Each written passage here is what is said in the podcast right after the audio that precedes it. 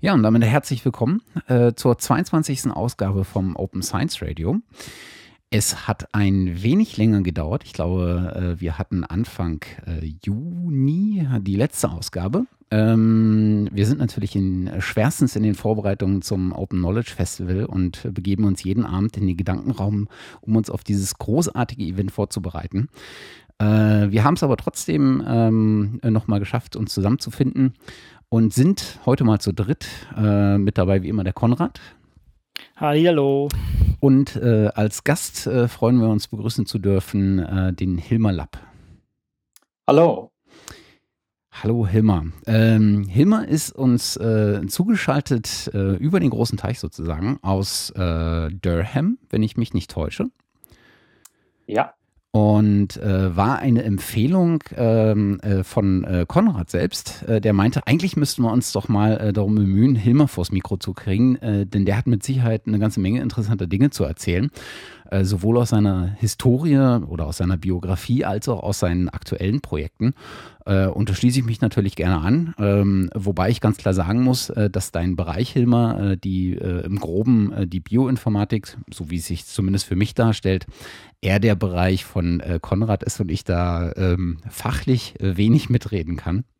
Ich muss dich ein bisschen korrigieren. Und zwar, du hattest, du hattest selber mal gesagt, die Open äh, Bioinformatics Foundation, das klingt interessant für dich. Das Stimmt. hast du aufgebracht. Und dann habe ich gesagt, da weiß ich jemanden, da weiß ich jemanden.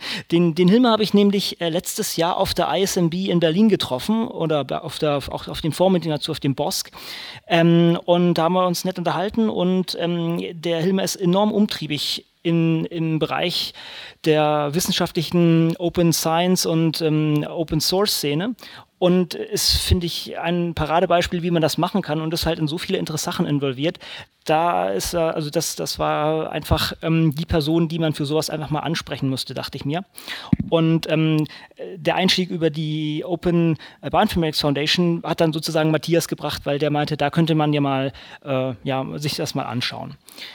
Ähm, ja, das ist eigentlich so, wie, wie wir an dich gekommen sind.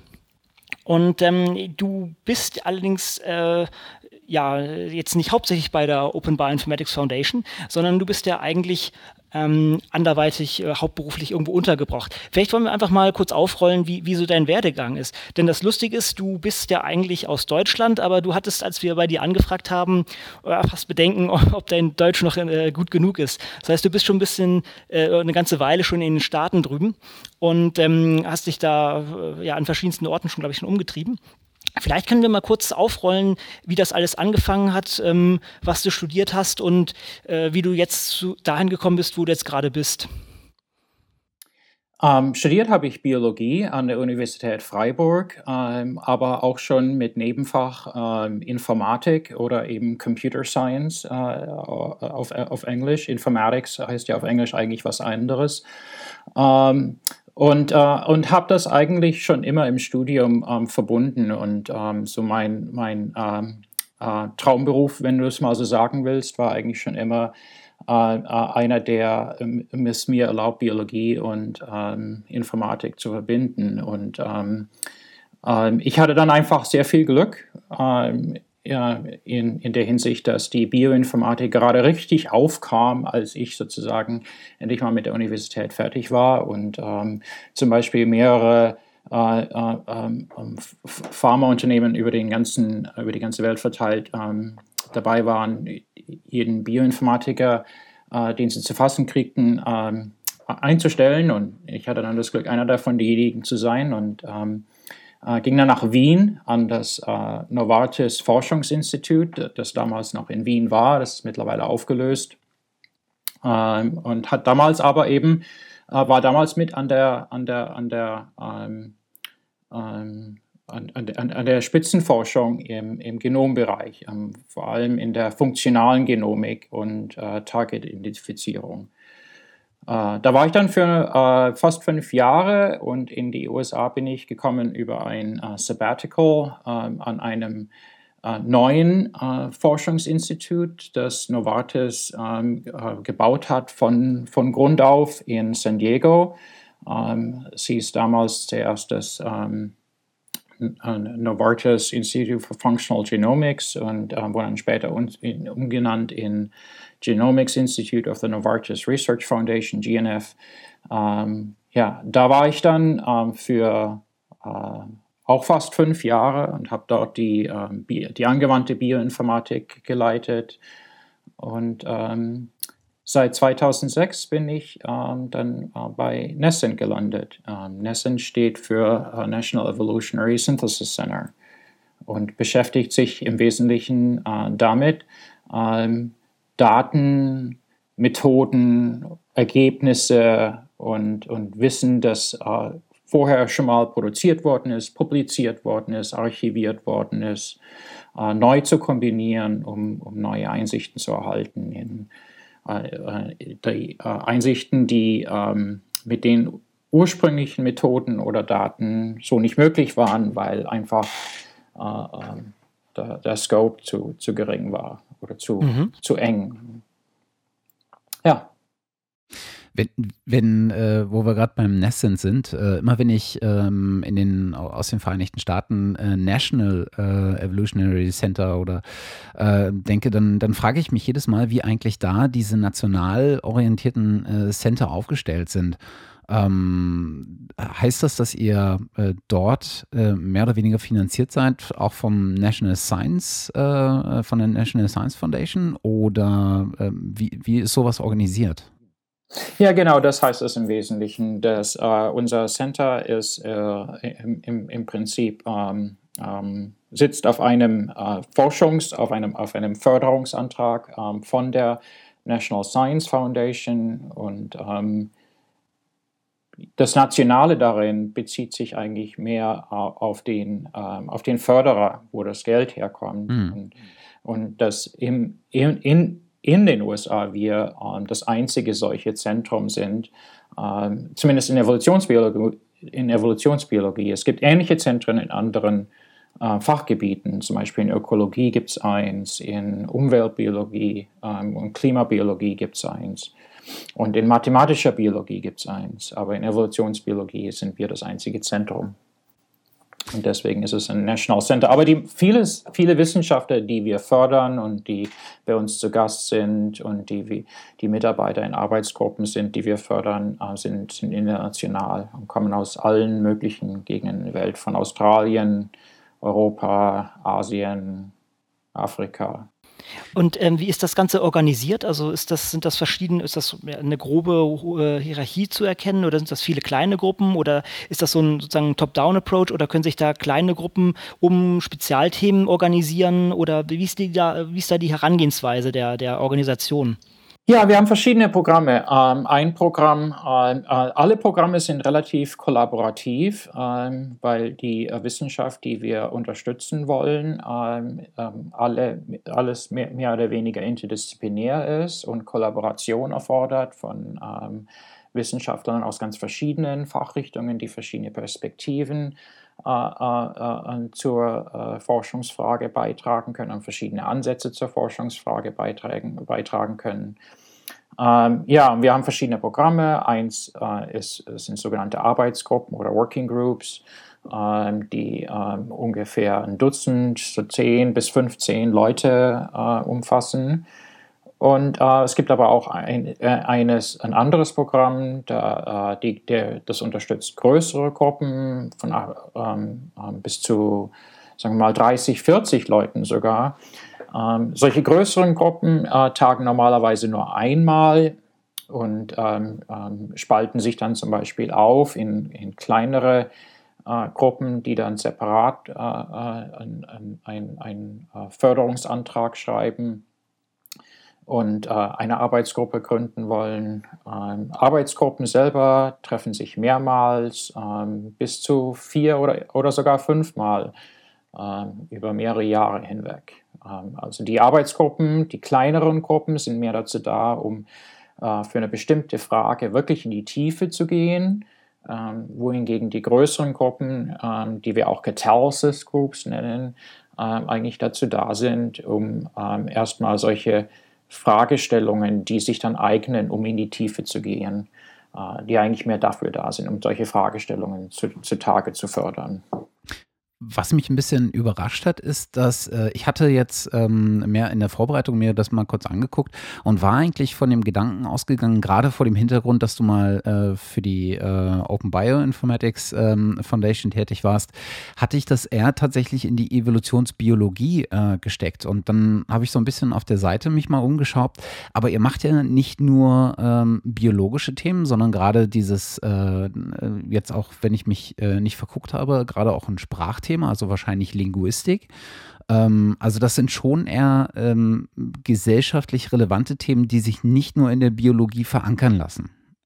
Ja, in der Tat. Ähm, ähm, ursprünglich, als wir angefangen haben, haben wir äh, einen, einen, erheblichen Fokus doch gehabt auf Biologie. Und wenn ich mich so zurück erinnere, ich glaube, die äh, nahezu alle, wenn nicht sogar alle Arbeitsgruppen waren mehr oder weniger auf biologische Fragestellungen fokussiert. Ähm, das hat sich dann später erweitert und äh, mittlerweile, wenn wir äh, ähm, in, in, sozusagen in einem, in einem, in einem in einem Satz darstellen oder in ein paar Sätzen, was wir machen, dann sagen wir auch nicht mehr Evolutionary Biology, wir sagen Evolutionary Science, weil ähm, die Evolutionstheorie als mhm. solche inzwischen tatsächlich auch großen Einzug und großen Erfolg hat in anderen Fragestellungen. Ähm, ähm, ähm zum Beispiel Kulturwissenschaft wie, wie ähm, ähm, Sprachgeschichte und Sprachverwandtschaften aber auch sozial in der Sozialwissenschaft. in manchen Arbeitsgruppen eben sind Kulturwissenschaftler, äh, Kulturwissenschaftler dabei, Sprachwissenschaftler, Sozialwissenschaftler, Soziologen, Psychologen, Ärzte. Hm. Das ist, das ist was, was mir, was ich mich schon oft gefragt habe, ob man sozusagen diese, äh, die Evolutionswissenschaften tatsächlich auf so ein biologisches Moment zurückführen kann. Also sozusagen, weil man davon ausgehen kann, dass sich in der Biologie, dass sich halt die Genome äh, oder dass sich allgemein in der Biologie Lebewesen permanent weiterentwickeln. Und so tun es mittlerweile Gesellschaften, Sprachen. Also dieser Entwicklungsgedanke ähm, der sich in irgendeiner Art und Weise ähm, oder wohinter so ein Mechanismus steckt oder so ein Prinzip, dass beispielsweise, ich weiß nicht, ob ich da jetzt noch auf dem aktuellen Stand bin, äh, ob man das so noch sagt, aber dass sich das äh, überlebensfähigere Modell durchsetzt und dadurch sozusagen die Evolution vorangetrieben wird, dass man das halt aus der Biologie sehr stark kennt und äh, ergründet hat und das sozusagen jetzt in anderen gesellschaftlichen Teilbereichen nachverfolgen kann. Ja, das ist schon so. Und äh, populärwissenschaftlich hat ja auch äh, die Evolutionstheorie äh, typischerweise unter dem Namen Darwinism oder Darwinismus schon immer ganz großes Interesse erweckt. Ähm, wo man damit aufpassen muss, ist, dass ähm, oft populärwissenschaftlich vor allem äh, Evolutionstheorie gerne vereinfacht wird und dann eben auf Sozialdarwinismus und solche Sachen mhm. zurückgeführt wird und dann oft auch ähm, für ganz falsche und abwegige Zwecke äh, benutzt wird in, in, in einer Art und Weise, äh, dass, die eigentlich nicht gerechtfertigt ist durch Evolutionstheorie als solche. Und ähm, das wirklich auf eben wissenschaftliche statt populär, statt populäre ähm, oder dogmatische äh, äh Füße, äh, stattdessen auf wissenschaftliche Füße zu stellen ähm, und ein wirkliches Verständnis von Evolutionstheorie. Ähm, das ist, was manche von unseren Arbeitsgruppen auch machen, ja. Hm. Um nochmal ganz kurz äh, den, den Weg zurück zu deiner Person zu finden. Äh, du bist aktuell beim, beim Nascent ähm, oder, äh, oder zeitgleich auch noch beim Duke Center for Genomic in Computational Biology? Ja, Nascent ähm, ist zeitbegrenzt, nicht? Ähm, und Nascent ähm, hat noch ungefähr ein weiteres Jahr ähm, und in dem Jahr werden wir auch langsam unsere Aktivitäten verringern. Ähm, und ähm, in der Tat habe ich jetzt eine neue Stelle angefangen, die mich an das Duke Center for Genomic and Computational Biology bringt, ein neues Zentrum, das gerade erst diesen Monat angefangen hat. Okay. Und äh, da sind die Themen dann wiederum äh, sehr viel ähm, spezifischer auf äh, Biologie ausgerichtet. Ja, in der Tat. Ähm, in, in, in dem Zentrum geht es darum, ähm, Genomtechnologien in Genomforschung ähm, voranzutreiben und auszunutzen für Fragestellungen, die ähm, viel mit ähm, äh, ähm, ähm, Human Health zu tun haben. nicht ausschließlich, aber, aber doch mehr oder weniger verbunden sind damit dein, dein, dein aus, der, aus deiner eigenen Geschichte heraus, du hast äh, äh, gerade gesagt, dass du ähm, anf anfangs äh, Biologie und Informatik studiert hast. Ähm, das ist sozusagen das äh, Thema, was deine Tätigkeiten ähm, bei diesen beiden ähm, Organisationen, aber auch bei der OBF sozusagen bestimmt. Also diese äh, die, die Durchdringung der Informatik äh, in das Fach. Ja, ähm, Bioinformatik und Informatik, ähm, ähm, die Computerwissenschaft und, ähm, und, und äh, die ähm, Implementierung von, von, den, von computerwissenschaftlicher Forschung in der Form von Software ähm, hat, hat eine un, un, unglaubliche Transformationskapazität auf die biologische Forschung.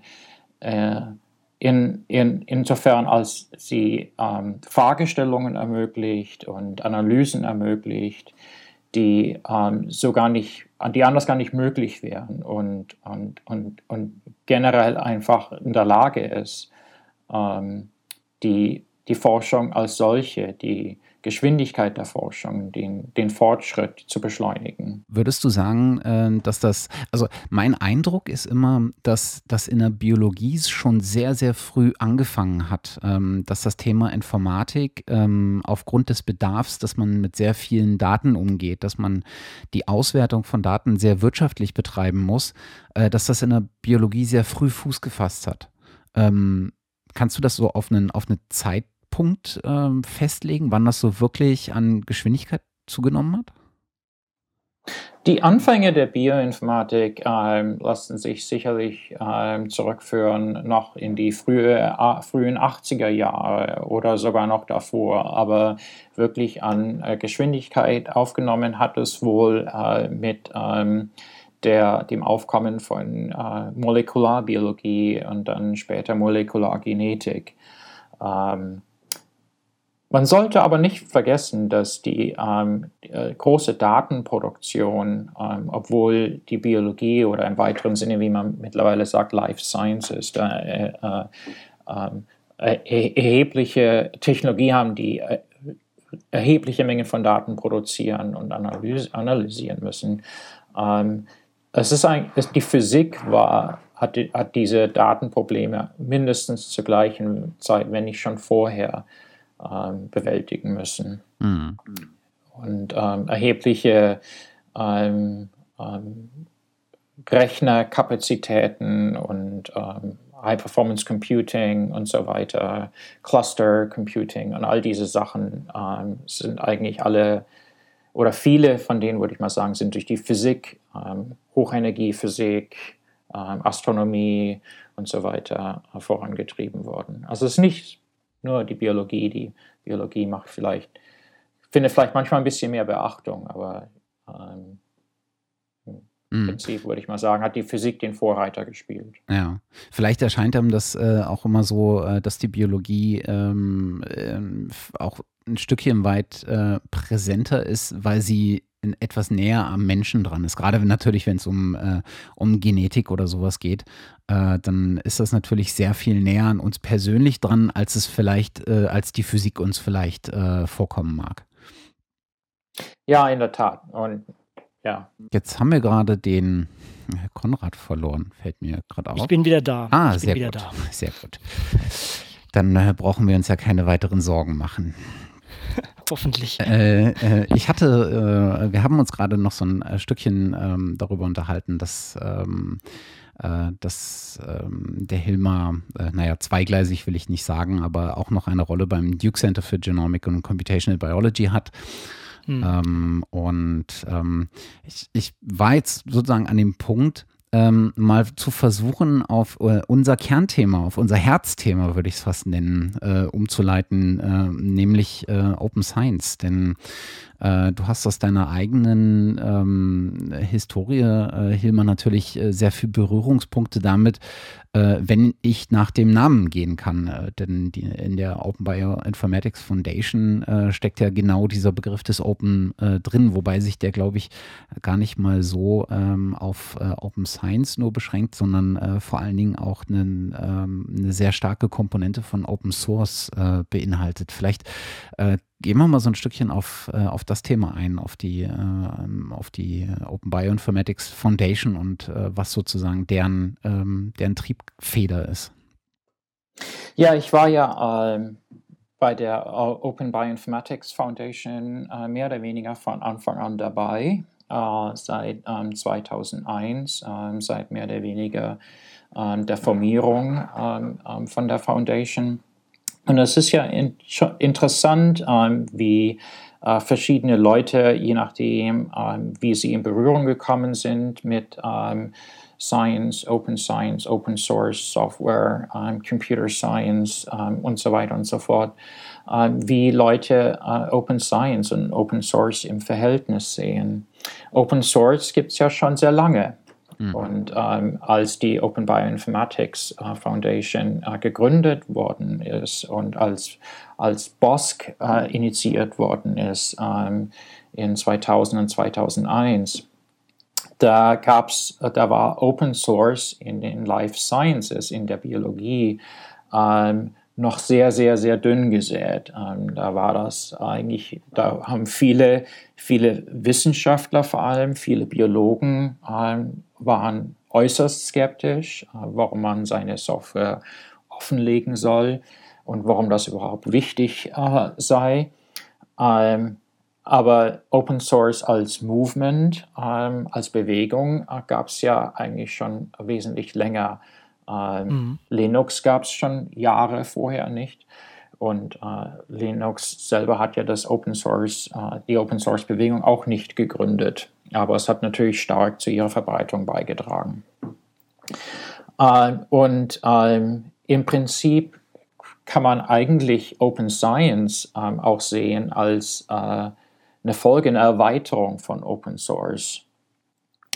Ähm, und ähm, es ist aber doch eben auch interessant, wie manche Leute das andersrum unterordnen, dass Open Science sozusagen ein, ein, ähm, ein Teil von, von Open Source wäre. Mhm. Aber eigentlich Open Science ähm, umfasst ähm, äh, die äh, äh, ähm, Techniken und, und, und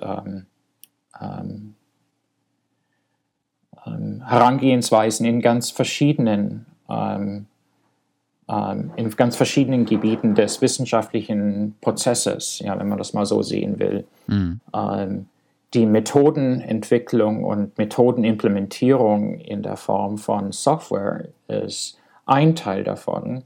Und ähm, Offenheit und Transparenz in dem Teil ähm, wurde oft als ähm, und auch richtigerweise als Open Source ähm, bezeichnet.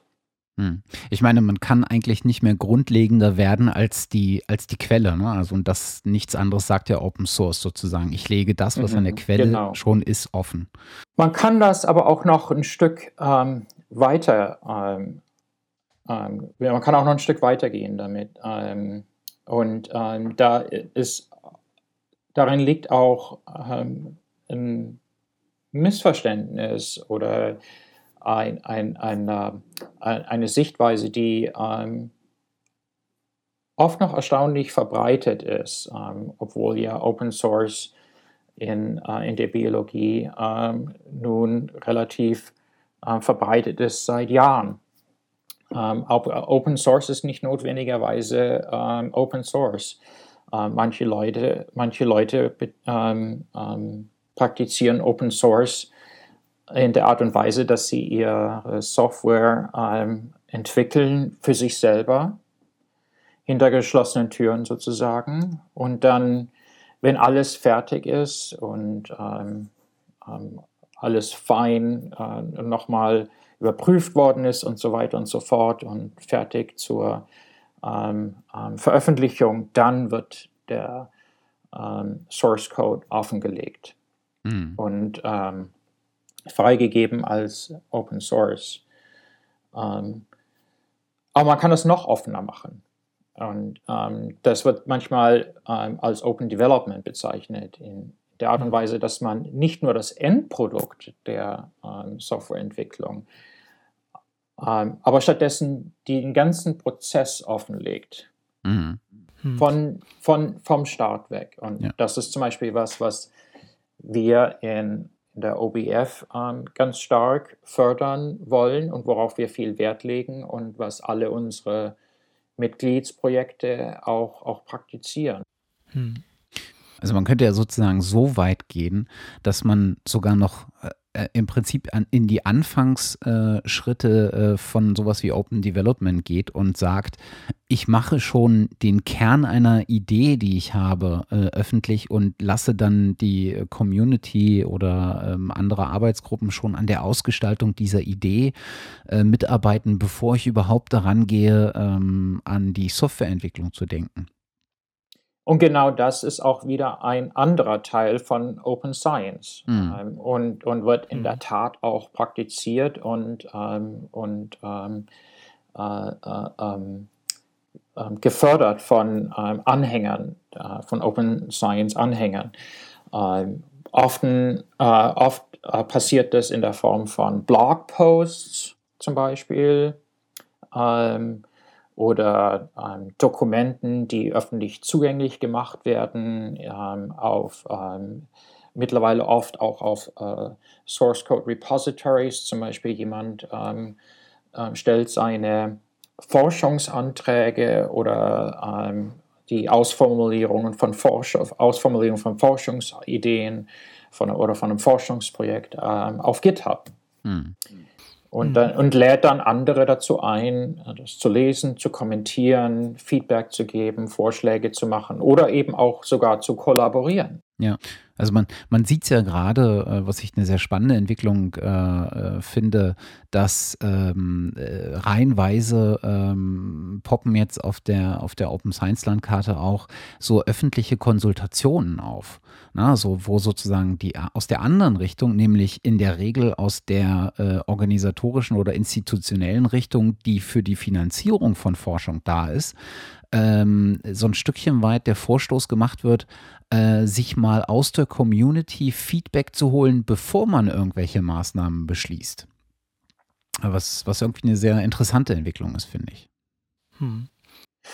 Ist interessant, ja, aber ähm, eigentlich auch, hätte eigentlich auch schon äh, seit längerem so sein sollen. Ähm, zumindest wenn ich mal äh, äh, ähm, zum Beispiel äh, nationale äh, Förderungsanstalten in den, in den USA hierher nehme, ähm, ist eigentlich ähm, deren, ähm, äh, ähm, deren ähm, die Erwartung von, ist eigentlich, dass diese Förderungsanstalten ähm, Forschung unterstützen und, und auswählen, die ähm, dem entspricht, was die ähm, Gemeinschaft der Wissenschaftler für wirklich wichtig hält und für wirklich forschungswürdig hält, statt das, was die Forschungsanstalt selber oder zum Beispiel Politiker für wichtig halten. Ja. Mhm.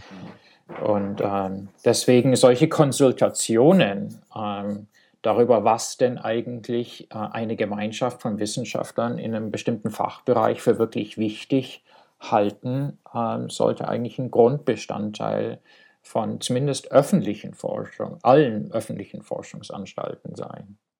Hm. hm. Aber, aber wir sehen das ja momentan leider noch sehr ähm, experimentell. Das ist ja noch nicht, ähm, wie soll man sagen, wirklich festgeschrieben. Ne? Da, da, da, muss noch weiter propagiert werden, dass das auch als solches äh, ja, sich in, in Gesetzen manifestiert, dass diese Konsultation auch wirklich stattfindet. Momentan, zumindest beobachte ich das so, ist es noch sehr, sehr auf äh, Gutdünken der einzelnen Leute, dass man sowas macht. Ne? Oder, oder siehst du da schon mehr ähm, institutionelle Bewegung dahinter, dass das auch wirklich ähm, gefordert wird? Zum einen äh, äh, sollte ich vielleicht klarstellen, dass solche Konstellationen haben schon seit langem, schon seit, vielleicht nicht schon seit immer, aber schon seit langer Zeit mhm. ähm, stattgefunden. Was sich wirklich, was sich wirklich anfängt zu ändern, ähm, was sich vielleicht oder hoffentlich anfängt zu ändern, ist, wie diese Konsultationen stattfinden. Traditionell haben die so stattgefunden, dass ähm, NSF zum Beispiel oder NIH hierzulande ein, uh, ein uh, um, Call for um, um, Input oder anderweitigen Aufruf für Vorschläge geöffnet hat und dann haben Wissenschaftler darauf geantwortet, ohne dass hm. das andere in ihrer wissenschaftlichen Gemeinschaft ähm, gesehen hätten oder eine Möglichkeit gehabt hätten, darüber wiederum zu kommentieren oder sich zusammenzutun ähm, über verschiedene Vorschläge und die Vorschläge selber zu diskutieren innerhalb der wissenschaftlichen Gemeinschaft. Das heißt, diese Konsultationen waren eigentlich eine totale Einbahnstraße. Ja. Mhm. Das NSF hat dazu aufgerufen, Vorschläge ähm, einzusenden und dann haben wer, wer auch immer sich dazu äh, kompetent äh, genug gefühlt hat, hat, ist dem nachgekommen. Ja. Und niemand wusste, wie viele, niemand wusste, wer, niemand wusste mhm. was, ja, außer den Leuten jetzt in der öffentlichen Forschungsanstalt. Und das ist dieser Prozess, diesen Prozess offen zu machen und transparent zu machen und diesen Prozess dazu benutzen, dass ähm, sich auch eine ähm, Gemeinschaft von ähm, Wissenschaftlern bilden kann, die Sachen untereinander austauschen und die nicht nur in Kompetition zueinander stehen, sondern die auch anfangen, äh, äh, äh auf, auf wirklich wichtige äh, Sachen zusammenzuarbeiten und versuchen, Gemeinsamkeiten zu finden, statt einfach nur jeden sein, das, statt dass einfach nur jeder sein, seinen Standpunkt argumentiert. Hm. Das ist das eigentlich, was vielleicht anfängt, ähm, ein bisschen ähm, mehr stattzufinden und, und hoffentlich und sich hoffentlich ähm, ähm durchsetzt als die mehr, als die effektivere Art und Weise, ähm, Feedback zu bekommen von der Gemeinschaft. Hm. hm okay. Ähm, siehst, siehst du irgendwie, ähm, macht die OBF, also die Open Bioinformatics Foundation, in der Richtung auch eigentlich ähm, was Aktives. Also ich weiß, vielleicht können wir darauf auch noch eingehen, die OBF hostet sehr viele offene ähm, Projekte im biologischen oder bioinformatischen Bereich wie äh, BioPearl, BioPython, BioJava und so. Ähm, aber gibt es auch eine gewisse mh, ja, pol politischen Einflussnahme in der Richtung? Also wird, wird, werdet ihr auch konsultiert oder versucht ihr aktiv auf die Politik zuzugehen oder was ist da die Einflussnahme, um ähm, ja das noch weiter zu fördern? Oder gibt es das überhaupt? Ist das vielleicht gar nicht äh, ja, Ziel der, der, der OBF? Ähm, ich würde sagen, ähm, traditionell war das ähm, ein Ziel, was eher geringere Priorität hatte. Und ich würde mal sagen, der Ansatz dessen, äh, der, der, Ansatz dazu, ähm, der Ansatz zur Einflussnahme sozusagen, der Ansatz dazu, ähm, ähm, ähm, ähm Verhaltensweisen oder eine Kultur oder äh, was auch immer gängig ist, das zu ändern, äh, für, hat für die OBF schon immer bedeutet, praktische Projekte oder ähm, ähm, Events oder Konferenzen ähm, zu fördern oder zu ermöglichen, ähm, mhm. statt jetzt sozusagen auf einer Lobbying-Ebene zu mhm. arbeiten, mhm. ja, so wirklich mhm. politische Einflussnahme äh, zu ne-, äh, versuchen, politisch Einfluss zu nehmen. Ähm, OBF ist, nicht, ist keine politische Organisation und will das auch nicht sein und wollte das auch noch nie sein. Mhm. Ähm, die OBF hat verschiedene, hat eine Reihe von äh, Wertvorstellungen, Sachen, die uns sehr wichtig sind, nämlich Open Source, Open Science, Open Development, äh, Gemeinschaft, ähm, ähm, zwischen ähm, Softwareentwicklern, ähm, Erfahrungsaustausch, offener Erfahrungsaustausch, zusammenzuarbeiten, statt ähm, äh, neu zu erfinden, was schon vorher erfunden worden ist. All diese Sachen. Und ähm, die Art und Weise, wie wir das fördern wollen, ist, ähm, ist Leuten, die ähm, schon Ideen in dieser Richtung haben, ähm, denen ähm, die entsprechenden Mittel ähm, ähm, zu geben, von der logistischen Seite zum Beispiel, in Bezug auf Hosting und so weiter und so fort, denen die entsprechende Unterstützung zu geben, die sie brauchen, dass ihre Projekte ähm, ähm, besser gedeihen und mehr Zulauf finden und so weiter. Hm. Die, ähm, die BOSC, das hattest du ja vorhin schon kurz erwähnt, also die Bioinformatics Open Source Conference ist ja ein wichtiger Bestandteil dessen. Und ähm, da bin ich ja sozusagen auch auf dich gestoßen. Ich war das letzte Mal da das erste Mal, trotz dessen, dass ich mich sagen wir, so in dieser Community relativ viel bewege, war es das erste Mal, dass ich dann wirklich auf dieses BOSC-Meeting gehe. Und äh, ich muss sagen, ich habe mich, äh, ich habe fast geweint. Ja? Also es war wirklich so, oh, endlich, endlich mal normale Leute. Hier fühle ich mich wirklich zu Hause. Ich fand das wirklich ganz, ganz wunderbares Treffen und ich äh, schaffe es dieses Jahr leider nicht weil das jetzt mit dem OK-Fest kollidiert. Aber ich denke, das ist ein ganz wichtiger Punkt und da werden ja auch sehr viele hm, Communities äh, verschiedener Natur zusammengebracht auf der ganzen, ähm, auf, auf dieser Konferenz. Vielleicht kannst du ein bisschen was zur Historie oder zur Herangehensweise von der BOSC erzählen oder ähm, ja, wie, wie, wie ist das organisiert und wie kann man sich da vielleicht sogar einbringen? Ja, schön, dass da dir das so aufgefallen ist. Ähm, ein, ein, ein, ein, gutes Zeichen, dass wir äh, tatsächlich hm. relativ erfolgreich ähm, sind, ähm, zumindest ähm, ähm, zurzeit, äh, diese Gemeinschaft äh, wirklich zu fördern. Und das ist das, was uns eigentlich wirklich wichtig ist. Und das ist auch, woher BOSC als ein Event, als eine Konferenz kam, dass diese äh, gemeint, die ISMB-Conference ist ja eine Bioinformatik-Konferenz hm. ähm, und äh, ähm, äh, hat ja schon wesentlich länger bestanden, ähm, einige Jahre länger bestanden als BOSC. Ähm, aber ISMB als eine Konferenz äh, und, und, und als eine, ähm, wie soll ich sagen, als, als, als eine ähm, Gruppe von Leuten, ähm, von Wissenschaftlern, ist fokussiert auf die wissenschaftliche Seite, wenn wir es mal so sagen wollten, von Bioinformatik und von Computerbiologie, Computational Biology. Ähm, und weniger auf die, und, und nahezu nicht, ähm, ähm, zumindest für lange, lange Zeit, ähm, die handwerkliche Seite sozusagen davon. Ja. Und ähm, viele Leute in unserer Gemeinschaft ähm, ähm, sind Teil von beiden, ja, tragen, führen beide Rollen aus. Ähm, oft sind Leute, äh, äh, Postdocs zum Beispiel und ähm, äh, Doktoratsstudenten, sind oft in beiden Rollen, verbringen oft wochenlang mehr oder weniger in der Rolle eines Programmierers oder Softwareentwicklers und, und ähm,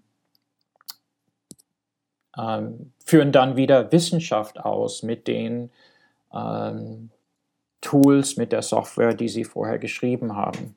Ja. Aber ähm, von daher haben wir ganz viele Teilnehmer auf BOSC, die nicht nur auf BOSC gehen, sondern die ähm, dann auch tatsächlich ähm, bei äh, der ISMB selber auch teilnehmen und die wir haben, äh, es kam auch schon oft vor, dass Leute bei BOSC präsentiert haben und dann bei ISMB auch präsentiert haben. Mhm, ja. Aber typischerweise präsentieren die nicht dasselbe. Typischerweise präsentieren sie bei der ISMB das wissenschaftliche Ende ihrer Arbeit und bei BOSC das handwerkliche Ende ihrer Arbeit sozusagen, ja.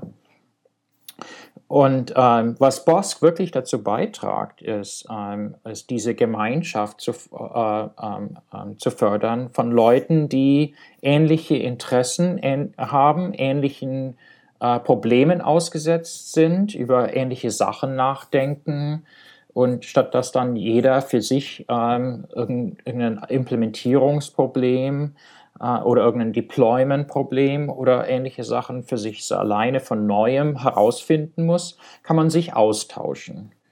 Und statt dass man bestimmte äh, Software-Funktionalitäten, die man immer wieder mal braucht, ähm, von neuem äh, schreiben muss, ähm, außer man ähm, sucht im Internet äh, für Stunden und weiß dann immer noch nicht, was man mit all den Suchergebnissen machen soll, äh, kann man sich eben informieren an der BOSS-Konferenz, was alles gerade so passiert, Software in Bezug auf Softwareentwicklung, ähm, querbeet über die äh, Bioinformatik. Mhm. Und ihr macht ja auch ähm, als fester Bestandteil mittlerweile die Hackathons auf den BOSC-Meetings. Das ist ja eigentlich auch ein wichtiger, ja, eine wichtige Methodik, um Communities zusammenzuführen oder vielleicht auch neu zu starten. Das ist ja ähm, auch, denke ich, nicht, nicht zu unterschätzen. Ja, genau, das ist eine ganz tolle Sache. Äh, die hatten, die hatten wir erst, die haben wir erst seit ein paar Jahren. Ich meine, ähm, der erste, das erste Codefest war 2010 in Boston sogar. Vielleicht das Jahr vorher, aber ich meine 2010 Boston wäre das erste gewesen.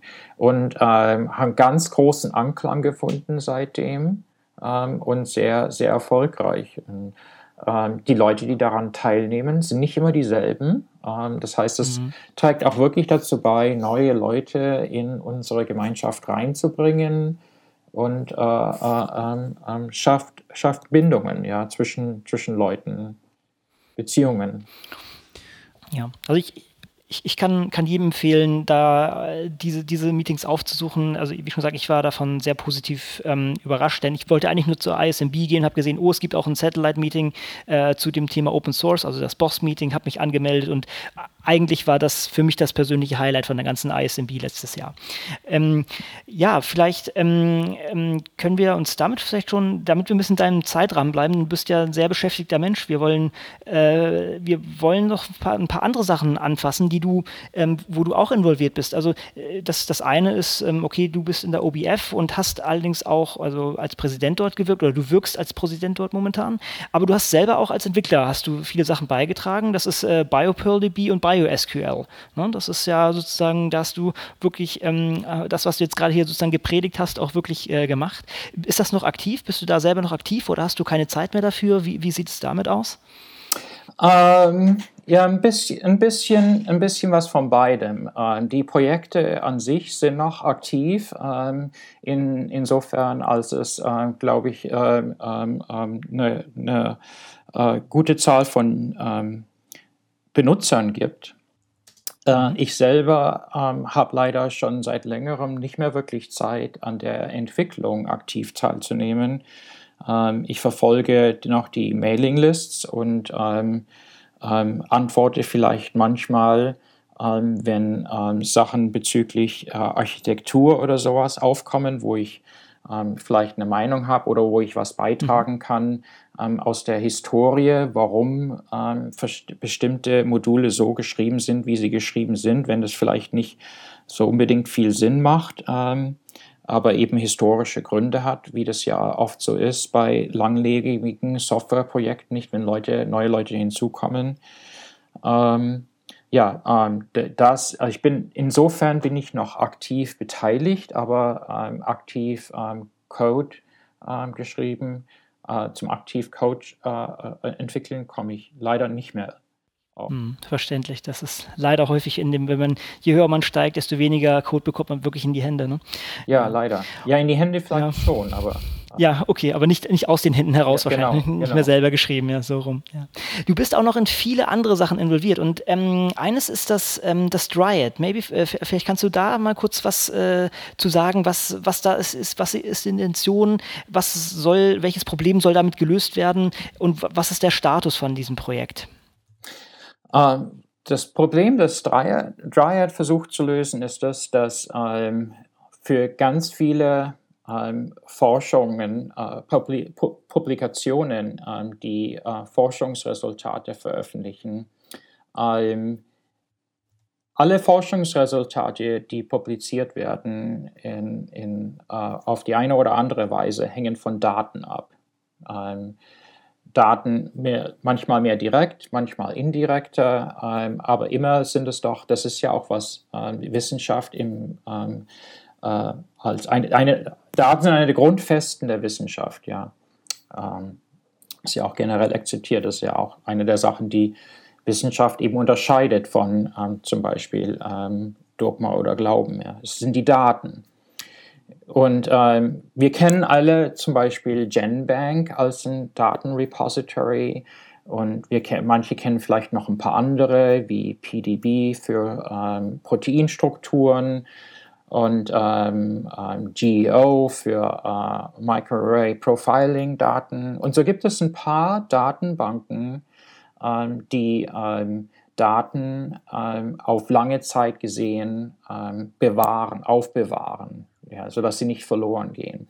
Was darüber oft vergessen wird, ist, dass es ähm, äh, wie bei vielen anderen Sachen in der, Wiesen, in der Wissenschaft, dass es da einen Long Tail gibt. Das heißt, es gibt ein paar Datentypen, von denen sehr viel Daten generiert werden und für die es dann auch Datenbanken gibt, die die für lange Zeit aufbewahren. Zum Beispiel Sequenzen, mhm. Protein, Nukleotidsequenzen, Proteinsequenzen, Proteinstrukturen, äh, Microarray-Daten. Ja. Aber es gibt ein unglaublich viel, eine unglaubliche Vielzahl von verschiedenen Datentypen und Daten, die ähm, ähm, in der Wissenschaft generiert werden, ausgewertet werden und die Forschungsarbeiten unterliegen, für die es aber kein Archiv gibt, das die für lange Zeit aufhebt und zugänglich macht und das es anderen erlaubt, diese Daten wieder hervorzuholen und zum Beispiel die Forschungsarbeit zu verifizieren oder darauf aufzubauen oder die Daten in einer anderen Art und Weise für eine andere Fragestellung weiter zu verwenden, was ja auch was ist, was wir zum Beispiel hier an dem NESCENT-Zentrum äh, fördern, spezifisch. Mhm. Ja. Und das ist, ähm, das, ist das, äh, das ist das Problem, das Dryad versucht zu lösen, indem es ein äh, Archiv, eine Heimat ähm, bietet, sozusagen für diese Art von Daten, die, die ansonsten, für die es ansonsten keinen Aufbewahrungs-, keinen äh, Langzeitaufbewahrungsort gibt. Und äh, Dryad äh, akzeptiert Daten, ähm, äh, jede Art von Daten in nahezu jedem Format ähm, von ähm, praktisch allen wissenschaftlichen Publikationen. Hm.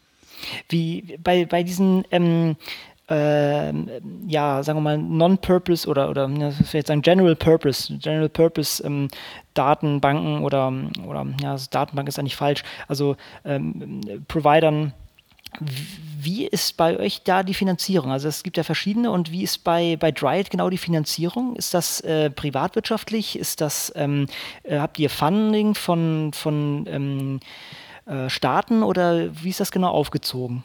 Ja, so ein bisschen beides. Ähm, Dryad ähm, ähm be, hat, hat begonnen mit einem ähm, NSF-Grant zwei NSF-Grants sogar. Wir sind äh, momentan ähm, in ungefähr der Mitte von dem zweiten NSF-Grant. Ähm, aber NSF hat auch schon ähm, oft ähm, ähm, ähm, besonderen Wert darauf gelegt, dass äh, NSF äh, Projekte nicht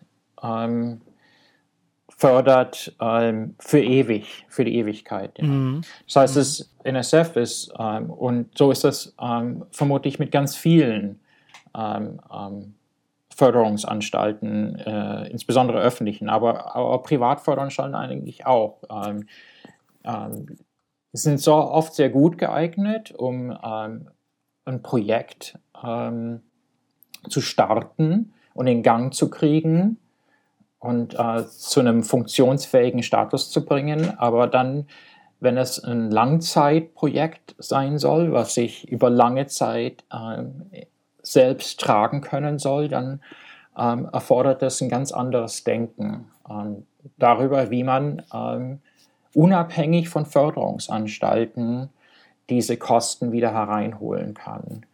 Und das Modell, was Dryad dafür entwickelt hat, ähm, ist ähm, die äh, Data Publishing Charge.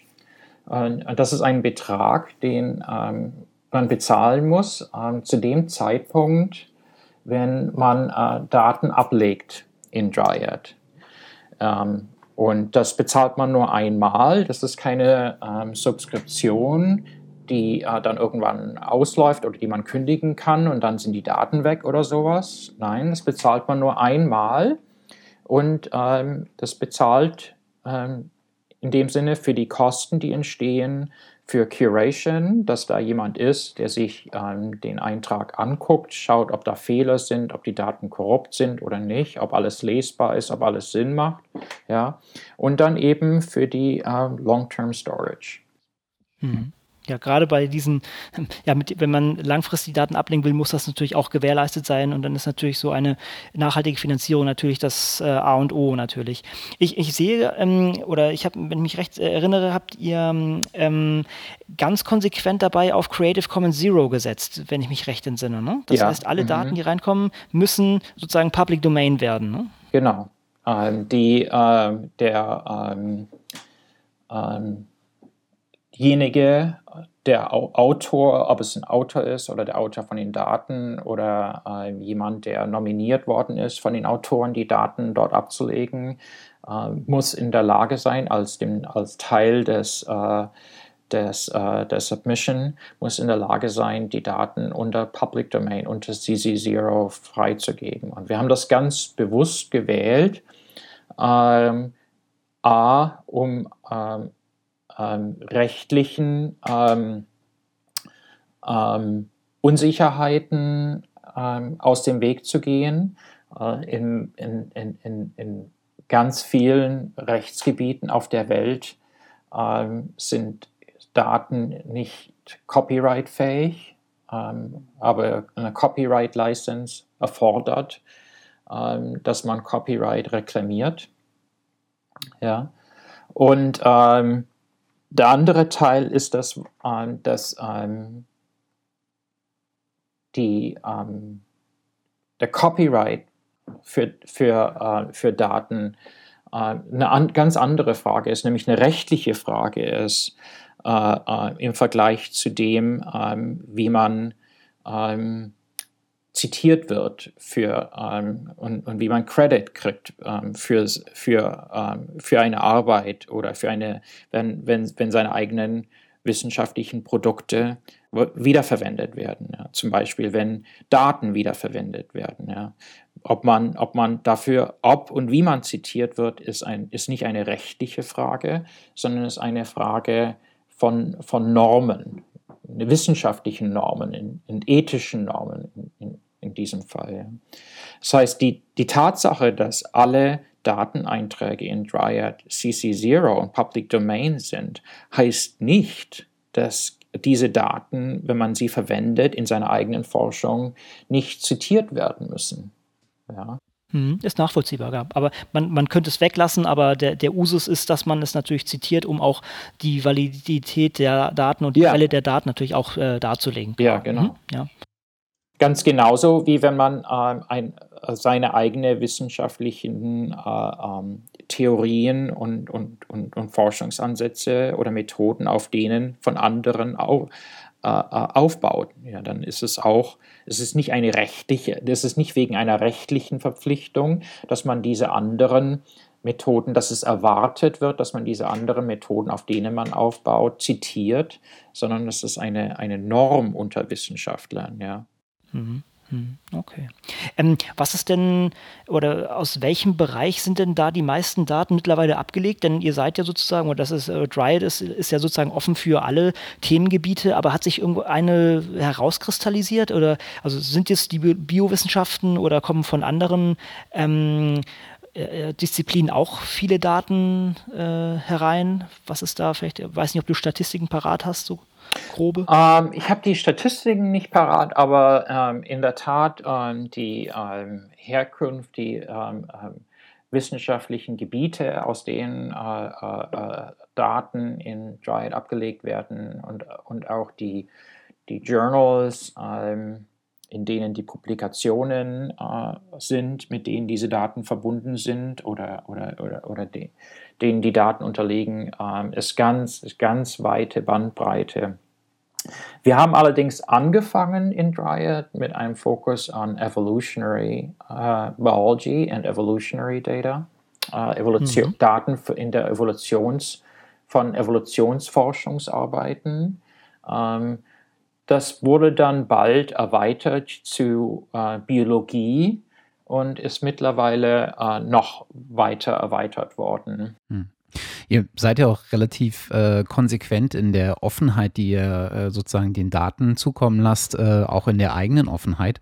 Ähm, und solche Zahlen kann man ganz gut nachlesen in den äh, Annual Reports, die ihr veröffentlicht. Ähm, ich habe gerade mal den für 2013 ähm, auf. Äh, und da ist unter anderem äh, mal so aufgeführt, aus welchen, äh, in welchen Journals sozusagen die Data Packages ähm, sind, die 2013 publiziert wurden. Und da stehen so auf den ersten drei Stellen Molecular Ecology, Evolution und PLOS ONE.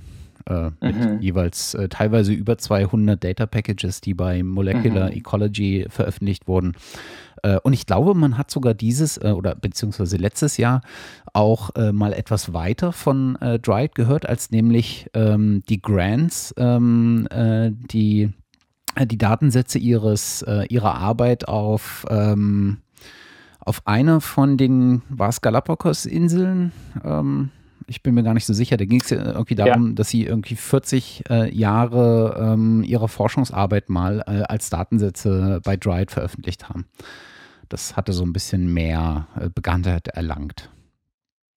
Ja, in der Tat, das ist ein, ein ganz, ganz äh, wertvoller äh, äh Datensatz, ähm, der ähm, ein Buch begleitet, das genau. von den Grants äh, veröffentlicht worden ist. So in diesem Fall ist es nicht eine Publikation in einer, in einer wissenschaftlichen Zeitschrift, sondern, sondern eben ein Buch. Ähm, und ähm, ja, diese Daten haben ähm, bis zu dem Zeitpunkt, in dem sie in Dried hinterlegt äh, worden sind, ähm, waren nur ganz wenigen Leuten zugänglich, ähm, aber haben einen hohen, ganz hohen Wert, äh, weil sie eben ähm, über viele Jahre hinweg ähm, aufgenommen worden sind und, und auch, ähm, auch schon und, und, und beginnen von vor langer Zeit in, äh, in einem in, in, in, Bedingungen und, und in, einer, in, in einer Umwelt da, die äh, ja heute nicht mehr existiert. Ja. Das heißt, man kann diese Daten, selbst wenn man äh, das Geld und, die, ähm, äh, und das Personal hätte, um die Daten nochmal neu aufzunehmen, es ist ja gerade bei solchen ähm, ähm, Field-Daten, Felddaten, äh, ist es ja ganz oft so, dass die gar nicht neu erhoben werden können weil eben die Umwelt nicht konstant ist. Und ja. natürlich vor allem in den letzten 15, 20 Jahren äh, nicht konstant ist, sondern sich eben auch ganz stark geändert hat, was äh, erhebliche Effekte gehabt äh, hat und ja, ja auch nach wie vor hat. Ja, ähm, da, da, du zeitlich ein bisschen eingeschränkt bist, muss ich schon fast zum nächsten Thema hüpfen. Ähm, du bist auch noch involviert in, in Data One. Und ähm, das ist, ähm, ja, vielleicht kannst du groben Abriss geben, was, worum es dabei geht und was die Zielsetzung von Data One ist. Um, ähm, Data One, was Data One, um, ähm, was das Data One uh, Projekt um, versucht uh, zu ermöglichen, ist, dass uh, diese, diese Vielzahl von äh, Datenbanken ähm, ein, bisschen mehr, ähm, ein bisschen transparenter zu machen, ein bisschen besser zugänglich zu machen ähm, für Forscher, die ähm, nicht notwendigerweise wissen, welche ähm, Daten wo zu finden sein könnten, ähm, wie man verschiedene ähm,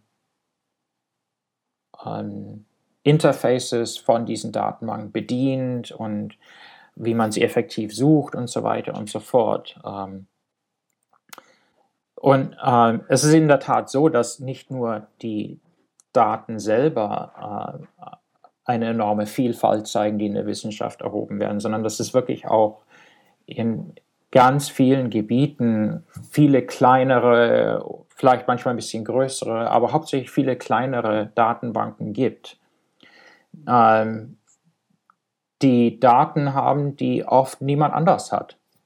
Ja?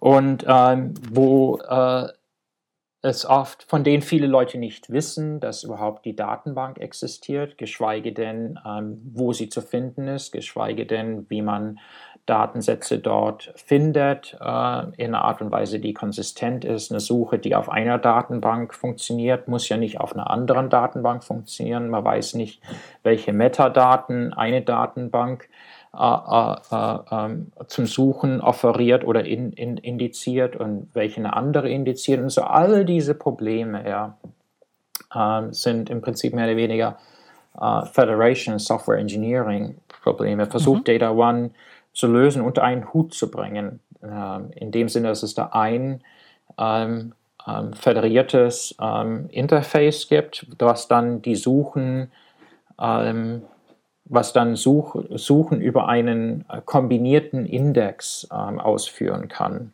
oder auch zu Mitgliedsdatenbanken weiterschicken kann. Ja. Das, das heißt, für diese einzelnen Datenbanken hat das eigentlich den hat zwei große Vorteile. Der eine ist eben die, dass ähm, die Einträge in den Datenbanken von wesentlich mehr Leuten gefunden werden können, was dann ähm, wiederum den Wert der Datenbank erhöht. Je mehr Leute davon Nutzen ziehen, desto wertvoller ist die Datenbank als solche im Vergleich zu einer, die, von der niemand äh, weiß und die selten genutzt wird. Ja. Der andere große Vorteil ist der, dass ähm, Data One auch eine ähm, Replikationsfunktion eingebaut hat. Ähm, und das ist ja ein ganz großes Problem, vor allem für kleinere Datenbanken, wie können Sie sicherstellen, dass die Daten, äh, die Sie ähm, haben, ähm, verfügbar sein werden und nicht verloren gehen und nicht äh, korrumpiert werden durch äh, digitalen Rot und andere Sachen. Ähm, wenn zum Beispiel ähm, ihr, ihr, Ihre Förderung ausgeht, äh, Personal wechselt oder ein Computer crasht. Ja? Und ähm, darüber, äh, äh, indem sie ein Mitglied, ähm, äh, eine Mitgliedsdatenbank, ein so-called Member Node im äh, Data One Netzwerk werden, ähm, kann, kann ihre Dat können ihre Daten, ihre Dateneinträge, kann das Überleben der Dateneinträge sichergestellt werden, indem sie repliziert werden ähm, über andere Datenbanken. Ja. Also ein Netzwerk von äh, Datenbanken, manche ein bisschen kleiner, manche ein bisschen größer, die sich gegenseitig aushelfen. Mhm.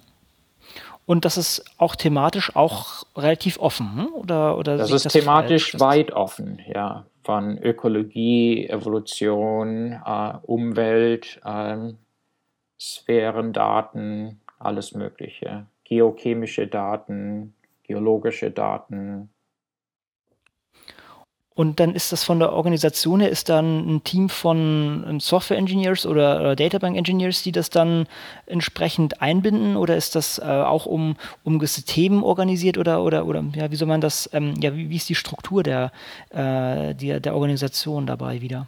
Beides im Prinzip. Es gibt eine zentrale äh, Einheit, ähm, die nennt sich äh, Core Cyber Infrastructure Team CCIT und äh, die sich im Wesentlichen darum kümmert, ähm, um äh, Architektur ähm, ähm, von dem Netzwerk ähm, und auch ähm, Implementation von ähm, Software und API, die die äh, verschiedenen Datenbanken verbindet mit und die Koordinierung von den Datenbanken übernimmt und die diese zentrale Suche äh, und Metadata-Indexierung übernimmt und, und, all sowas. Ähm, und dann gibt es aber auch noch ähm, Arbeitsgruppen, die sich äh, thematisch befassen, zum Beispiel mit ähm, Community Engagement. Ja, wie kann man ähm, Leute, an, wissenschaftlich, Wissenschaftler in bestimmten Gebieten äh, trainieren, einbinden in das Netzwerk, äh, dazu beitragen, dass sie wissen, ähm, was Data One für Vorteile hat, ähm, was man für Nutzen daraus ziehen kann ähm, und so weiter und so fort. ähm, eine andere Gruppe beschäftigt sich zum Beispiel oder hat sich äh, in der Vergangenheit damit beschäftigt, äh, äh, mit, mit, mit Metadaten. Welche Metadaten sind besonders wichtig? Was für Standards gibt es dafür? Ähm, und so weiter und so fort. Hm, okay. Ähm, wir haben noch, ähm, noch ein anderes Projekt, wo du mit involviert bist, und das ist das ähm, IEVO Bio Meeting. Da ähm, bist du auch mit involviert. Vielleicht äh, kannst du da auch grob umreißen, was ist, was ist da die Zielgruppe von diesem Meeting und ähm, wie, wie organisiert ihr das? Ja, die IEVO Bio Conference ähm, habe ich im Prinzip in die Welt gesetzt. Die hat das erste Mal stattgefunden in 2010. Ähm, die Konferenz ist im Prinzip äh, wirklich inspiriert von dem Erfolg von Bosk. Und ähm, Boss kannte ich ja ähm, schon für viele Jahre, ähm, als ich zu Nessent gekommen bin.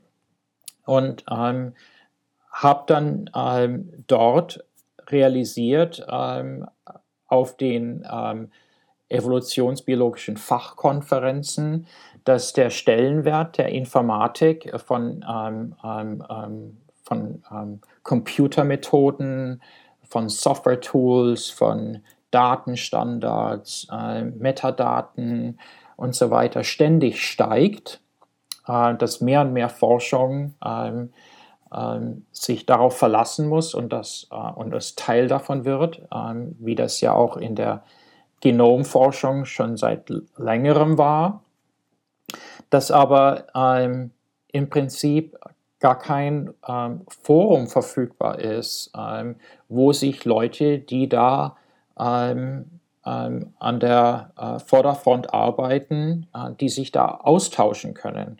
Ganz so, wie ja äh, Bosk im Prinzip auch in die Welt gesetzt worden ist, wo ähm, wir gesehen haben, dass dieses Forum, wo Leute, ähm, die ähnliche arbeiten und äh, vor allem eben mit Software machen, ähm, sich austauschen können über ähm, Methoden und ähm, was sind bessere Ansätze, um bestimmte Probleme zu lösen, was sind nicht so gute Ansätze. Ja, dieser Erfahrungsaustausch, der einfach unheimlich wichtig ist ähm, für ein Gebiet, um äh, besser voranzukommen, statt irgendwie äh, äh, mehr oder weniger stecken zu bleiben in denselben Problemen und die äh, immer wieder zu lösen. Ja. Und ähm, das war so die Idee ähm, von Aivo Bio, ein ähnliches Forum wie inspiriert von Bosk äh, zu installieren für ähm, Leute, die ähm, Softwaremethoden entwickeln oder benutzen oder ähm, auch in der Mathematik dafür arbeiten oder in der Statistik dafür arbeiten. Äh, ein Forum zu haben, was, wo diese Leute zusammenkommen und ihre Ergebnisse austauschen können, ihre Erfahrungen austauschen können und eben auch Feedback suchen können ja, von ihresgleichen. Ähm, insbesondere eben hier für die ähm, ähm, Fachgebiete der Evolutionsbiologie, der Ökologie und der Biodiversitätsforschung, die ja ähm, leider in der ähm, BOSC-Konferenz nie wirklich teilgenommen haben, ähm, weil BOSC schon immer diesen äh, Schwerpunkt ähm, hatte auf Genomforschung, ja, die Bioinformatik in Relation zur Genomforschung. Was ich ganz was ich ganz spannend finde, ähm, ist, dass, äh, dass, dass, dass immer mehr, habe ich zumindest äh, das Gefühl, äh, auch immer mehr in Richtung ähm, ähm, in, oder dass das anders gesagt ist, das Thema äh, Data Sharing und das Thema Reproduzierbarkeit von Daten, gerade durch die Ereignisse, die jetzt dieses und letztes Jahr so stattgefunden haben, äh, auch wiederum in eine etwas breitere Öffentlichkeit rückt und raus aus diesen äh, sehr fachbezogenen Kontexten ähm, äh, in eine öf mehr öffentliche Wahrnehmung, äh, sich dadurch aber auch wieder auf solchen äh, sehr fachlich orientierten Meetings und Conferences wieder äh, wiederum äh, niederschlagen. Und äh, ich glaube, die ähm, IEVO ähm, Bio Conference war jetzt auch gerade im Juni und ich glaube, ihr hattet da auch so ein, so ein, ein oder zwei Tracks, die sich ähm, genau diesem Thema angenommen haben. da hatte ich, da hatte ich drüber gelesen. Aha.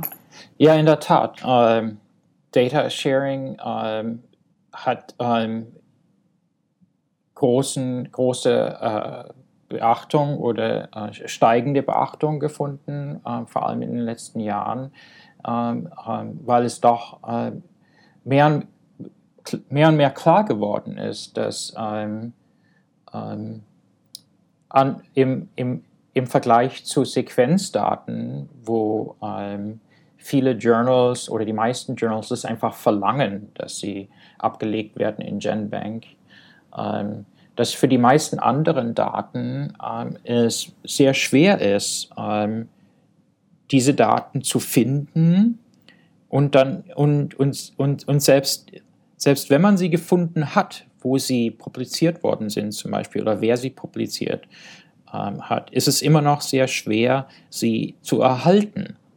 Ähm, und da hat es ja dann auch äh, einige Forschungsarbeiten dazu gegeben, die dann ähm, tatsächlich mal ähm, groß angelegte Experimente gemacht haben.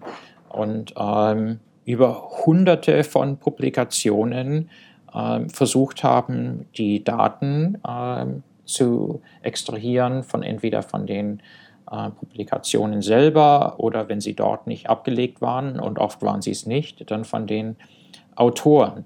Und ähm, Forschungsarbeit, Experiment über Experiment und Forschungsarbeit über Forschungsarbeit hat gezeigt, dass es enorm schwierig ist, dass äh, die meisten Forscher ähm, nicht wirklich ähm, ein, nicht, nicht wirklich äh, belohnt werden dafür, äh, äh, ähm, die gleiche Energie aufzuwenden ähm, wie ähm, für ihre sonstige Forschungsarbeit, zum mhm. Beispiel Ergebnisse zusammenzuschreiben und zu veröffentlichen.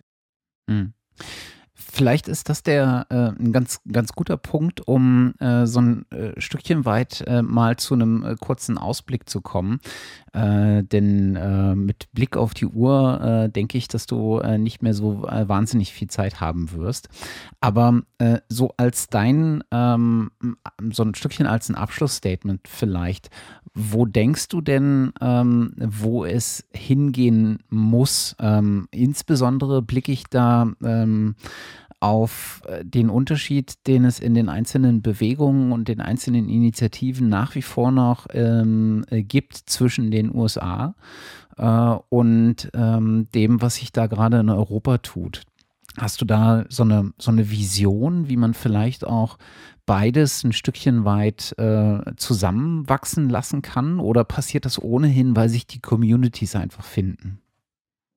Äh, ich würde sagen, ähm, das passiert ohnehin und es passiert und es passiert schon. Ähm, die, äh, äh, ähm, es gibt ganz, ganz, ganz starke Initiativen mittlerweile, zum Beispiel in der Force 11 oder in der RDA, Research Data Alliance, die international sind und Grenzen und Kontinente spannen ähm, nicht zufällig, sondern weil sie so angelegt worden sind. Und ähm, mein Eindruck ist, dass es ähm, weit, weitgehend äh, akzeptiert ist, dass äh, diese Data Sharing, Data Citation und andere Probleme am besten global gelöst werden und nicht lokal weil die Probleme, äh, die man antrifft und die Probleme, die man äh, äh, lösen muss, ähm, eigentlich sehr ähnlich sind global, auch wenn vielleicht die Kultur lokal ein ähm, bisschen anders ist, aber die grundsätzlichen Probleme und die Standards und die Ansätze, die man da zum Tragen bringen kann, sind doch global ähm, sehr ähnlich oder die gleichen. Mhm. Und, Und, es ist auch ganz wichtig, würde ich sagen, ähm, für die ähm, ähm, Akzeptanz von solchen Standards und von solchen äh, Erwartungen bezüglich äh, Data Sharing, dass da nicht eine, ähm, wie soll ich sagen, Zerfletterung von ähm, Standards und ähm, Richtlinien und, und anderen Sachen stattfindet, sondern dass ähm, die Erwartungen und die Richtlinien und die Standards, wie man, wie man Daten archiviert, wie man Daten beschreibt mit Metadaten, äh, wie man Daten zitiert, äh, welche Daten zu archivieren sind, äh, was zu tun ist, wenn man verschiedene Daten wiederverwendet, statt einfach nur einen Satz und so weiter und so fort. Ich finde es auch ganz wichtig, dass ähm, die Lösungen dafür global einheitlich sind, sodass man nicht sich erst fragen muss, ähm, was ähm, ähm, ist denn zuständig hier für meinen lokalen Bereich und wie finde ich das raus und das ist alles zu schwierig und ähm, eigentlich muss ich doch Forschung machen. Ja. Und was ich mich mal frage, ist an der Stelle, äh, wer wird es da vielleicht irgendwann nochmal so ein ähm, ähm, naja, so ein Vorreiterdenken geben, wie, ähm, wie wir sind halt die Organisation, die sich seit ein paar Jahren mehr darum bemüht? Oder siehst du ähm, da eine globale Tendenz, ähm, äh, dass, dass man sich auch auf einer sehr hohen Ebene zusammenfindet, wie beispielsweise auf dieser Research Data Alliance, die ähm, jetzt irgendwie seit, glaube zwei, anderthalb oder zwei Jahren existiert und in diversen äh, Working Groups ja versucht, auf so einer globalen Ebene das zu machen. Aber ich habe immer das Gefühl, niemand kann so richtig einschätzen, ob das wirklich global auch funktioniert oder ob das nicht doch mit so einem, äh, ähm, mit so einem lokalen Blick wieder betrieben wird. Ja, yes, man muss natürlich unterscheiden zwischen äh, ähm, ähm, Richtlinien, Policies, ja, und äh, ähm, ähm, ähm Deklarationen über was, ähm, was eine, welchen Bedingungen oder welchen Erwartungen eine, eine, eine, eine Norm genügen muss. Und man muss unterscheiden dazwischen, zwischen der politischen Ebene sozusagen oder der, der, der, der Policy-Ebene ähm, und der Implementierungsebene. Ja. Hm. Diese, diese Policies müssen natürlich lokal implementiert werden. Aber wenn die lokale, wenn man davon ausgehen kann, dass die lokale Implementierung äh, den, den globalen Policies Genüge leistet, ja, dann ist immer noch eine Einheitlichkeit gewährleistet. Hm. Dazu müssen Forschungsanstalten agieren natürlich lokal, nicht global. Ja. ja. Dazu müsste es dann sozusagen die lokale oder die Bereitschaft auf der lokalen Ebene geben, sich auch an globalen ähm, ähm, Standardisierungen ähm, zu orientieren. Sprich also, wenn jetzt äh, sowas wie die, äh, die Research Data ähm, Alliance ähm, mit einem Standard äh, mit, einer, mit einem Standardisierungsvorschlag kommt, wie man am besten äh, Daten äh, teilt und ähm, äh, referenziert, als beispielsweise die Originaldaten oder die Bearbeitungsversion, äh, dann müsste es wiederum lokal die Bereitschaft geben, diesen Standard aufzugreifen, damit ähm, man an der Stelle wirklich erreicht, dass es irgendwann global einen Standard gibt, an den, an den sich auch alle Lokalitäten halten?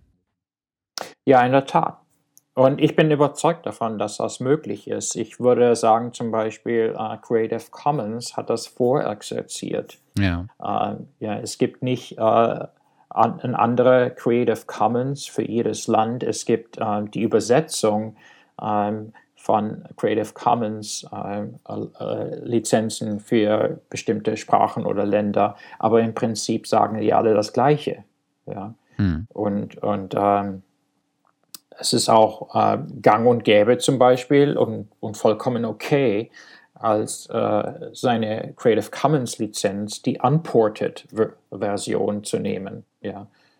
Die ist genauso rechtsgültig wie ähm, eine, die jetzt portiert ist für ein bestimmtes Land. Hm. Und das wäre das wär dann sozusagen der, der Weg, den man sich vorstellbar auch, äh, den man vorstellbar auch beschreiten könnte, äh, um äh, diese, diesen Durchsatz von globalen Ideen und Standards auf die lokale Ebene äh, voranzutreiben, dass man mit Rücksicht auf äh, die einzelnen äh, Standorte dann vielleicht Adaptionen dieser von globalen Standards schafft, also so wie es quasi Creative Commons gemacht hat. Ja, und ähm, die, ähm, dass die ähm, Creative Commons äh, Lizenzen äh, äh, adaptier adaptierbar sind und, und, und, und gültig sind in lokalen Gesetzgebungen, ist ja nicht ein Zufallsprodukt. Das hat ja, das ist ja ein erheblicher Teil der Arbeit, ähm, der bei Creative Commons ausgeführt wird. Ja. Ähm, diese ähm, Hinterleuchtung von den unterschiedlichen äh, Gesetzgebungen, wie sie differenzieren und wie man einen, eine Lizenz äh, äh, ähm, jetzt formulieren kann, die kompatibel ist, ähm, selbst wenn die lokalen Gesetzgebungen differieren in bestimmten Punkten. Ja.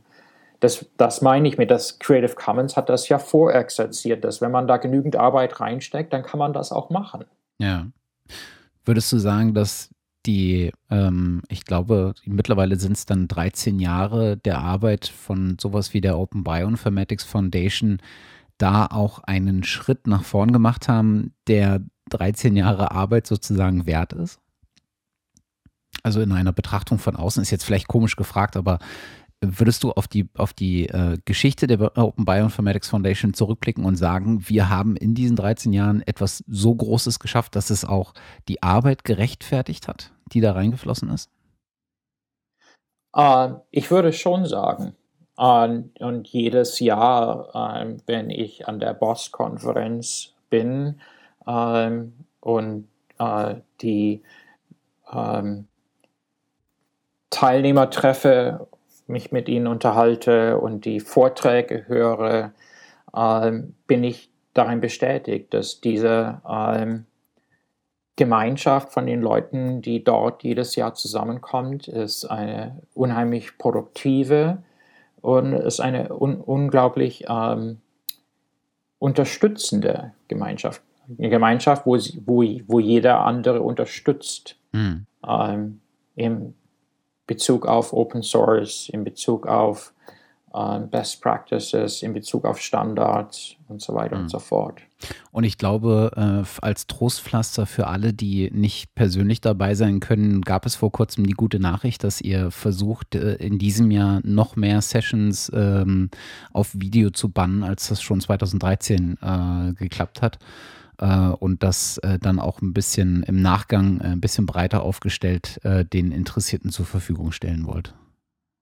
Ja, das ist richtig. Ähm, wir haben da Google zu danken ähm, für eine großzügige Spende, die uns das ermöglicht, dieses Jahr zu machen. Und ähm, dieses Jahr ist es im Prinzip ein ganz großes Experiment. Die Kosten sind nicht gering.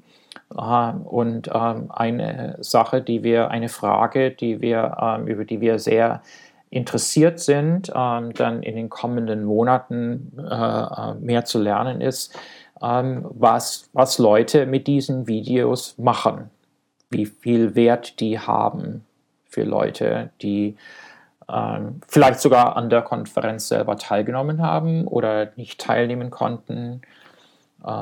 Wie gesagt, wir haben das in, in dieser Qualität und in diesem Ausmaß noch vorher nicht gemacht. Äh, es ist ein Experiment und wir sind alle gespannt äh, darauf, wie es ausgeht. Und das wird sicher darüber unter, entscheiden, ähm, was wir in der Zukunft in dieser Richtung machen. Hm.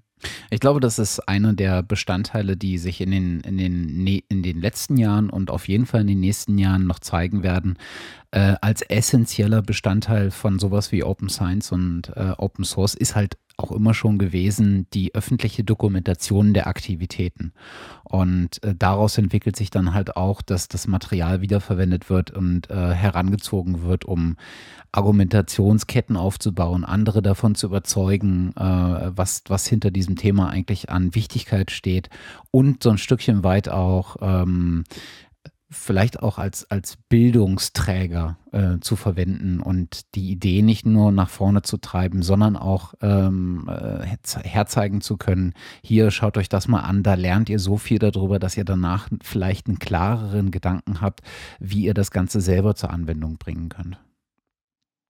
Ja, auf jeden Fall. Ähm, die Ideen ähm, und sozusagen unter die Leute zu bringen, ähm, und neue Entwicklungen unter die Leute zu bringen und ähm, darüber eben auch ähm, ähm, dazu beizutragen, dass ähm, ähm, ähm, Verfahrensweisen in der Wissenschaft äh, sich ändern äh, in eine Richtung, die offener ist, transparenter ist, kollaborativer ist. Das ist ja auch eine von unseren ganz großen Zielen. Ja. Ähm, ja, äh, schon mal vielen Dank für diesen, für diesen Ausblick. Ähm, ich hoffe, am Ende hat Konrad dann doch nochmal wieder zu uns gefunden. Ich bin da, ja. Sehr gut, sehr gut. äh, ich habe äh, ich hab den äh, Hilmer mal jetzt nicht gebremst in äh, Ermangelung auch äh, seiner, seiner Zeit, die er hier nicht ähm, endlos äh, mit uns verbringen kann. Sehr gut, das ähm, hätte ich auch nicht erwartet. Sehr gut. ähm, insofern äh, würde ich sagen, äh, machen wir vielleicht äh, für diese Folge äh, mal den Sack zu. Mhm. Äh, war für mich auf jeden Fall ein sehr, sehr interessanter Einblick. und in der Tat ähm, habe ich äh, nicht den Eindruck, dass wir so viel ins Biologische abgedriftet sind, dass ich keine Ahnung habe, wovon wir geredet haben. Ähm, und äh, es hat sich wieder gezeigt, dass im Prinzip, egal in welchen Fachbereich du schaust oder in, welches, in welchen Themenbereich, die grundlegenden Antriebe und die grundlegenden Funktionalitäten sind in der Tat nahezu überall dieselben. Und äh, das ist irgendwie ganz beruhigend, weil das so ein Stückchen weit äh, mir den Gedanken erleichtert, zu hoffen, dass wir tatsächlich irgendwann mal auch über Fachgrenzen hinweg und über Ländergrenzen hinweg mal zu sowas kommen wie einem globalen Standard für äh, Open Science, für Data Sharing äh, und so weiter und so fort. Ja, da lässt sich leichter Momentum gewinnen. Ja, genau, das ist äh, gut gesagt. Ähm, ja, äh, Hilmar, vielen, vielen Dank für deine Zeit. Das war wirklich klasse. Danke, wirklich super. Ja, vielen Dank für die Einladung. Äh, hat großen Spaß gemacht, äh, die Unterhaltung hier. Ähm, ja. ja, ich hoffe, wir sehen Und, uns dann nächstes Jahr wieder in Live. Ja, schade, dass ähm, ihr ähm, beide nicht zur äh, Boss-Konferenz kommen könnt. Mhm. Die fängt am Freitag an. Ja, nächstes Jahr dann wieder. genau. Viel, viel, Erfolg auf jeden Fall, äh, äh, auch für dieses Jahr. Aber das hatte, hat sich ja anscheinend als eine feste Größe in dieser Community etabliert, wenn man auch so die Reaktionen darauf äh, am Rande mitverfolgt. Ähm, und äh, jetzt habe ich tatsächlich vergessen, was ich noch erwähnen wollte. Ach genau, wer dich äh, ein wenig näher verfolgen will, äh, deine Arbeit, dem sei auf jeden Fall angeraten, äh, dir auf den üblichen äh, Social-Media-Kanälen zu folgen. Äh, Twitter bietet sich da an und dir kann man auch auf GitHub folgen und du hast ein Blog. Ich glaube, du hast es kürzlich umgestellt oder im letzten Jahr umgestellt und ähm, bloggst äh, jetzt äh, neu. Das werden wir auf jeden Fall alles verlinken. Da kann man dir so ein bisschen deine Aktivität so ein bisschen äh, näher folgen. Ja. Super. Ich würde mich freuen über ähm, ähm, jeden, der ähm, interessiert ist an den Fragestellungen, die mich so bewegen. Und freue mich auch immer gerne über Feedback und ähm, Meinungen, Vorschläge ähm, Sachen, die, von denen ich noch nichts zu wissen scheine und andere. Großartig. Dann äh, wie, wie, immer auch der Aufruf äh, an die Hörer, äh, wenn euch noch was einfällt, äh, ihr Wünsche habt, Rückfragen oder auch Korrekturen, lasst es uns wissen. Äh, ihr kennt die Kanäle, auf denen wir erreichbar sind. Und äh, dann äh, an alle, die das bis hierhin gehört haben, vielen herzlichen Dank fürs Dabeisein. Äh, Hilmar, herzlichen Dank. Dir noch einen schönen Tag kann, glaube ich, wünschen. Ich glaube, äh, du bist noch ein paar Stunden zurück, äh, im Gegensatz zu uns. Und äh, dann bis zum nächsten Mal. Tschüss. Tschüss. Tschüss.